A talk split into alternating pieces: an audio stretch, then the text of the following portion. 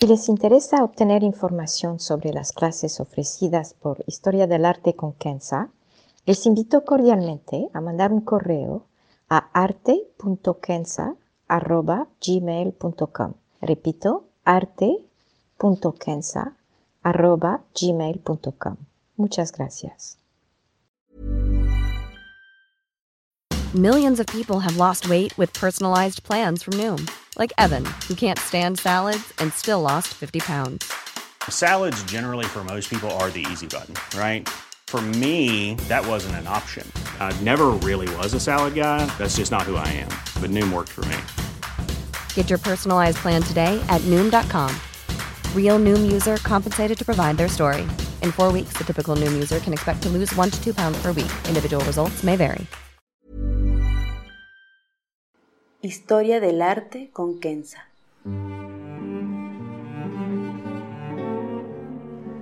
Una serie sobre el arte a través de la historia y las culturas. Se presentarán obras que trascienden el tiempo por su belleza y por lo que nos cuenta. Obras que encienden el asombro. Buenos días. Me da mucho gusto estar de nuevo con ustedes. Hoy los invito a visitar un pequeño cuarto en algún lugar de Roma donde pasan cosas extraordinarias. Lo vamos a hacer con una pintura de Caravaggio que se llama La vocación de San Mateo de 1599, que se puede encontrar en la Capilla Contarelli, en la iglesia San Luis de los Franceses, en Roma. Antes, si me permiten, un poco del contexto biográfico de Caravaggio. La obra es parte de su primer contrato público, todos los contratos anteriores eran para obras privadas. Esto significó un verdadero desafío para Caravaggio, quien estaba acostumbrado a tratar temas con pocos personajes, en general pintados de medio cuerpo. Ahora, tenía que no solamente agrandar los temas religiosos, pero también usar nuevas técnicas de representación, y todo esto para un público más extendido y variado. Esta obra de San Mateo es parte de una serie de tres pinturas sobre el mismo santo. Las otras dos son la inspiración de San Mateo y el martirio de San Mateo, ambas en la capilla Contarelli. La obra. La escena es sencilla. Un recaudador de impuestos y sus compañeros están alrededor de una mesa en medio de una transacción monetaria. Hay dinero sobre la mesa, están vestidos con ropa del siglo XVI, ropa elegante de seda, lo que nos hace pensar que todos viven cómodamente. La escena está interrumpida por dos hombres vestidos con telas de lana sencillas, respetando la iconografía bíblica. Están descalzos. El más joven de los dos, Jesucristo, apunta a uno de los recaudadores con su dedo. El gesto de Cristo. Este gesto simboliza el sígueme, de Jesús a San Mateo, el acto de conversión, que pueden leer en Mateo capítulo 9. Aquí Caravaggio retomó el famoso gesto de la mano de la obra de la creación de Michelangelo. Pero la mano que Caravaggio usa para Cristo no es la mano creadora y poderosa del Dios de Michelangelo. Caravaggio copia la mano de Adán y la invierte para que se vuelva la mano derecha de Cristo, como la de Dios en la capilla Sistina es importante por dos razones. En primer lugar, por su valor simbólico, dado que Cristo es considerado el segundo Adán. Y en segundo lugar, por el mensaje que manda. Jesús no llega mandando órdenes, no hay ninguna obligación a seguirlo, más bien es una invitación. Viene en calidad de amigo, la llamada es una de gracia. Aquí, fíjense en Pedro y verán que dobla el gesto de Cristo con estudios rayos X se pudo ver que Caravaggio agregó su persona al final y que no estaba considerado en primera instancia. Su presencia confirma la llamada apostólica de Mateo a la iglesia. Ahora la conversión.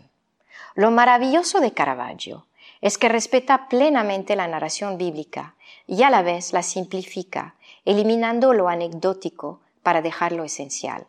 Lo vemos muy bien con el proceso de conversión de Mateo. Mateo parece responder al llamado viendo a Jesucristo en los ojos y apuntando a sí mismo con su mano, como si preguntaba ¿quién? ¿yo? Mateo no se levanta como autómata, y Jesús no se presenta como una persona abrumadora cuyo llamado es una orden. No se presenta tampoco como un milagro, aunque francamente verlo entrar en un dudoso y oscuro cuarto de Roma en el siglo XVI me suena a milagro. Pero bueno. La respuesta a la llamada está en su corazón, pero Mateo en este preciso momento la ignora. De hecho, mientras que su mano izquierda está a la altura de su corazón, la derecha sigue sobre el dinero, esta riqueza que tendrá que dejar. Y aquí podríamos oír un anteeco del Nadie puede servir a dos maestros en el Evangelio de San Mateo capítulo 6. Pero si miran con atención debajo de la mesa, verán que Mateo empieza a mover su pierna derecha. Su mundo está basculando. La luz y la tiniebla. Como en todas sus obras, Caravaggio es un genio del chiaroscuro, y parte de su genio es que pinta la oscuridad. Es de lo que me he dado cuenta al estudiar sus obras, es decir, que piensa y pinta las partes oscuras en vez de simplemente rellenarlas para hacer salir la luz. El efecto aquí es evidente. Cristo y Mateo están en plena luz. La luz atraviesa el cuarto, es lo divino que irrumpe en medio de lo material y que enseña el camino de la conversión. Si se fijan, de la ventana pasa poca luz. Esto simboliza el hecho de que la única y verdadera luz es la de Cristo. El color refuerza el poder de la luz.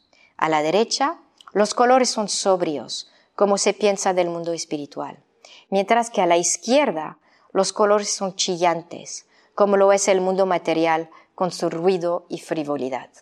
Los demás. La llegada de Cristo y su gesto apantallan a todos, excepto el personaje sentado a la cabeza de la mesa, que sigue contando dinero.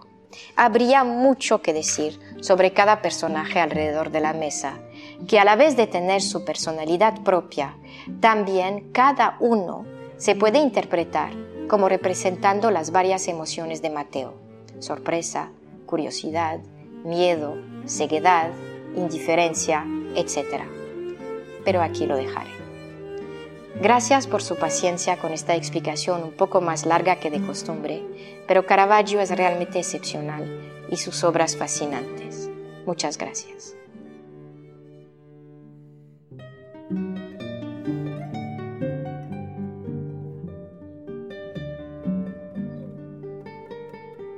Historia del arte con Kenza.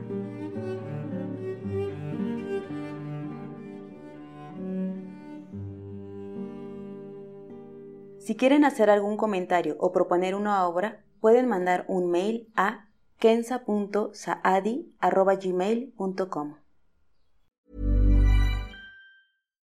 Hi, I'm Daniel, founder of Pretty Litter. Cats and cat owners deserve better than any old-fashioned litter. That's why I teamed up with scientists and veterinarians to create Pretty Litter. Its innovative crystal formula has superior odor control and weighs up to 80% less than clay litter.